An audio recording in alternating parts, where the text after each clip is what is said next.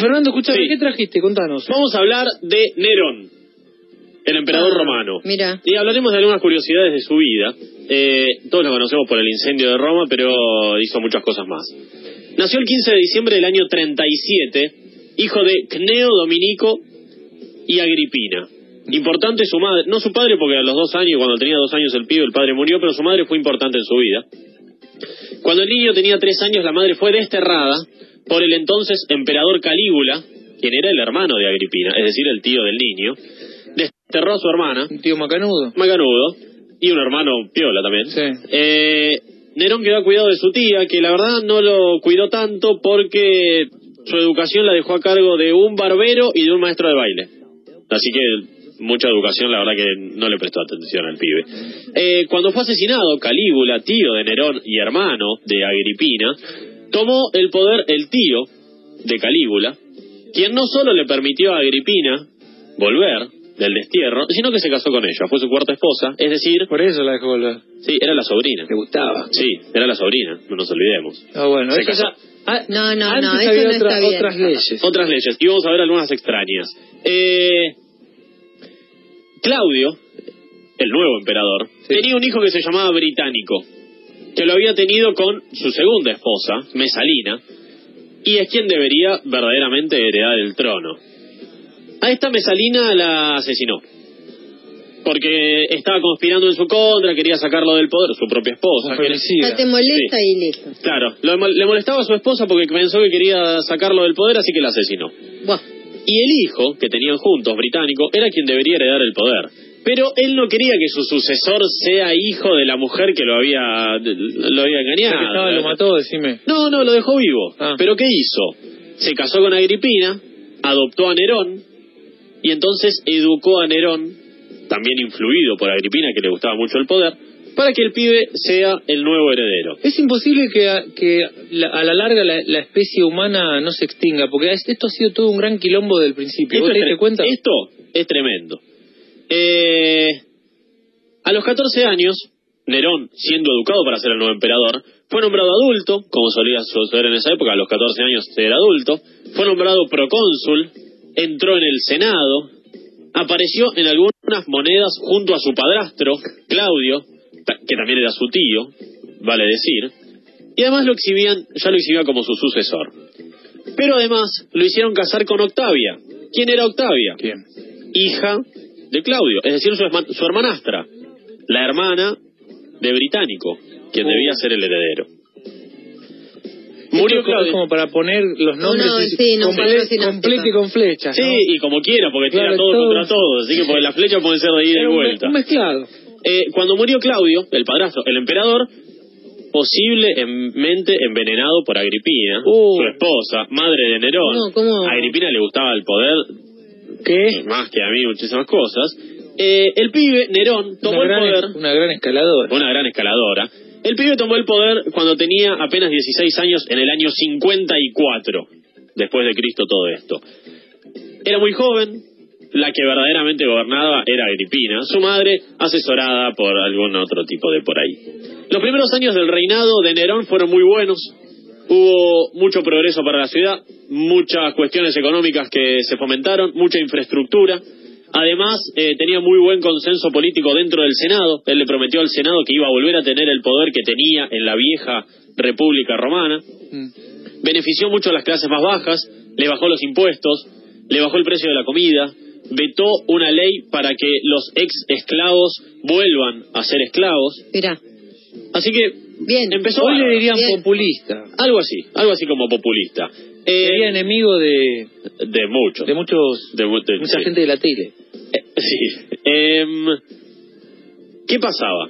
Su hermano, su hermanastro británico, el que verdaderamente quería, debía ser el heredero al trono, y capaz iba a querer recuperar el, el puesto que le correspondía. Claro. Iba a poder querer hacer alguna conspiración para derrotar a Nerón y bajarlo del trono. Entonces lo agarró Nerón y le dijo, británico, yo te voy a prometer un cargo de jerarquía dentro de mi gobierno, pero antes de que Británico cumpla los 14 años y se convierta en mayor de edad, murió misteriosamente. Mm. No había ningún bueno, ¿eh? No hay ningún bueno. Las relaciones con su madre, a la que le gustaba mucho el poder, y el pibe empezaba a ser más grande, y ya le, también le empezaba a gustar el poder, empezaron a tensarse. Nerón tenía otras parejas, paralelas a Octavia, su hermanastra y esposa. A su madre no le gustaba mucho, a él no le gustaba que se metan en la vida del pibe, en sus relaciones personales, por lo tanto decidió no, matar a su madre no. Eh, expulsarla de la residencia imperial. Con el tiempo Nerón se fue volviendo más poderoso, fue eliminando a muchos de sus rivales, no estabas de acuerdo con él, te corrían, No, claro. te corrían y te llevaban lejos, abajo de la tierra. Se rodeó de asesores que solo le decían lo que quería escuchar y cuando no le decían lo que quería escuchar también El los famoso diario de Nerón sería en este caso. Algo así. En el año 58 empezó una relación con una joven llamada Sabina Popea, Popea le diremos nosotros, pero no podía casarse con ella. ¿Por qué? Primero porque ya estaba casado con Octavia y segundo porque su madre se oponía a cualquier otro tipo de relación que él pudiera tener. Fue por ello que, como su madre se oponía, ¿qué hizo? Ay, se murió misteriosamente. Sí, no, la mandó a asesinar directamente. Mandó a asesinar a la madre y cuando la mandó a ¿Qué asesinar... es el marginal? ¿Qué estás Algo así. contando, Fernando? Eh, le- la madre dijo, apuñálenme en el vientre, que de aquí salió este monstruo. Loco, Dios. Así que mandó a matar también a la madre. Se divorció de Octavia en el año 62, su esposa y hermanastra, eh, un poco por influencia de su amante, un poco porque eh, Octavia no le podía dar un heredero, la desterró, pero al pueblo romano no le gustó que destierran a Octavia porque la quería mucho, entonces dijo, bueno, está bien, eh, que vuelva del exilio Octavia. Pero... Pero pocos días después fue asesinada. No hubieran dejado que se vaya. Nerón se casó con esta joven con la que estaba iniciando una re- nueva relación, Popea, algunos días después del asesinato de Octavia. Tuvieron una hija un año después, que murió a los cuatro meses. Y dos años después, Popea volvió a quedar embarazada. Pero Nerón, un día que estaba muy borracho, muy enojado, le pegó una patada en el vientre a su mujer. No. La mujer sufrió un aborto, murió el niño y murió ella. Dios. Nerón Me, me cae mal. Sí, Nerón nunca pudo olvidarse de Popea, y tal era su obsesión por ella, que se sintió atraído por un esclavo suyo que tenía un parecido físico muy similar a su difunta esposa, llamado Esporo, y es por ello que lo llamaba a su esclavo. Mi Popeíta ordenó que lo castraran y lo obligó a vestirse como mujer. Se casó con el pibe frente a todo Roma. ¿Seguimos? Por favor. Hay mucho más. Por favor. Dios mío. Dijimos, al iniciar su reinado le había prometido al Senado devolverle el poder que había tenido en la época republicana y no solo no lo hizo, sino que mandó a asesinar a muchos de los senadores que estaban en contra de su política. Ya estaba totalmente loco. Ya estaba esto, esto de su la- el asesinato a su propia esposa lo hizo terminar de enloquecer absolutamente. Le gustaba mucho Pobre el pibe, ¿no? Lo castró, lo hizo vestir de chica. Sí, Pobrecito. se sí, no nada que él no ya tenía de nada por sí era un esclavo. Porque él no quería. Para empezar a hablar. Sí, sí, sí. Y ya y era más o menos parecido a su a su Pero aparte. Ahora, qué mala suerte, porque justo parecerte a la mujer. Qué Eh, mala suerte. Le gustaba mucho el arte, el deporte, la música, el teatro. Hizo construir varios gimnasios, hizo construir muchos teatros, a pesar de que el teatro no estaba bien visto en Roma porque se creía que era inmoral y propio de las clases bajas. Le gustaba mucho tocar el arpa. Para incrementar su popularidad, algún asistente suyo le dijo, ¿por qué no toca el arpa enfrente del pueblo romano? Así ven su arte. ¿Qué hizo él? Llevaba mucha gente a teatros, cerraba el- las puertas del teatro, no permitía que la gente salga y tocaba durante horas y días Ah, y días. Ya sabes que Dicen las crónicas que terminaste niños, el arpa. niños han nacido allí porque no los dejaba salir, gente ha muerto de hambre dentro de, la, Ah, de los no. teatros. No, no, Claro. no. Eh, también fomentó mucho el deporte, de hecho compitió en un juego olímpico, Mira. participó en una carrera en la que todos los competidores tenían eh, carreras de carros, para eso nos Sí, llamamos. sí, sí, sí. Todos los carros estaban tirados por cuatro caballos. Y él fue un torino. No, y el de él, sí, el de él tenía 10 caballos. Un cohete. Claro. Claro. Por el Apolo 11. Sí. Eh, todos tenían cuatro, el de él tenía diez. En el medio de la carrera se primero. cayó, casi muere, no ganó la carrera, pero por supuesto igual le dieron el premio. Le dieron Los la jueces claro. sí, le dieron la medalla de oro. Bueno, la, la justicia sigue igual. Sí, la justicia-. Los jueces siguen lo mismo. cambian. Es sabido que en el Imperio Romano se hacían grandes orgías, ¿verdad? Sí. Pero se cuenta que las de Nerón fueron las más grandes de todas. Hizo construir un palacio especial para sus orgías, hizo poner en la puerta una enorme estatua de él mismo de unos treinta y pico de metros, Del techo hizo instalar un mecanismo para que caigan pétalos de flores encima de la gente que estaba disfrutando de las orgías que él organizaba. Ah, no. Hermoso. Bueno, Un bombiván. eh, y hab- hablaremos del incendio, que es una de las cuestiones más conocidas de Nerón. Se inició el 19 de julio del año 64, un incendio que devastó la ciudad. Duró entre aproximadamente una semana, se destruyeron por completo cuatro de los 14 distritos de la ciudad y otros siete quedaron muy dañados, es decir, que afectó a 11 de los 14 distritos de Roma. No se sabe cuál fue la causa real del incendio, si fue intencional, si fue accidental. Algunos dicen que Nerón lo provocó porque no le gustaba mucho la ciudad, no le gustaba su diagramación, no le gustaba su estética y quería desarrollar un nuevo plan urbanístico y para eso necesitaba terreno y para conseguir terreno incendió la ciudad. Y entre otras cosas para construir la que se llamó la Domus Aurea, un palacio de 50 hectáreas, más o menos un tercio de lo que ocupaba la ciudad en aquel entonces, y algunos dicen que lo vieron en una torre disfrutando El incendio. del incendio Mm. mientras tocaba el arpa.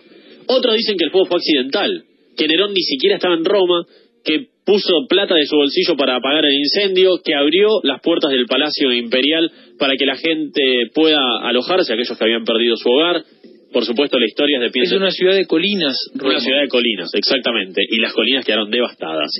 Eh, cuando Nerón fue acusado de provocar el incendio, él culpó a un grupito de personas que estaban surgiendo por la época, que estaban siguiendo ciertas doctrinas que eh, no eran ni más ni menos que los cristianos. Claro.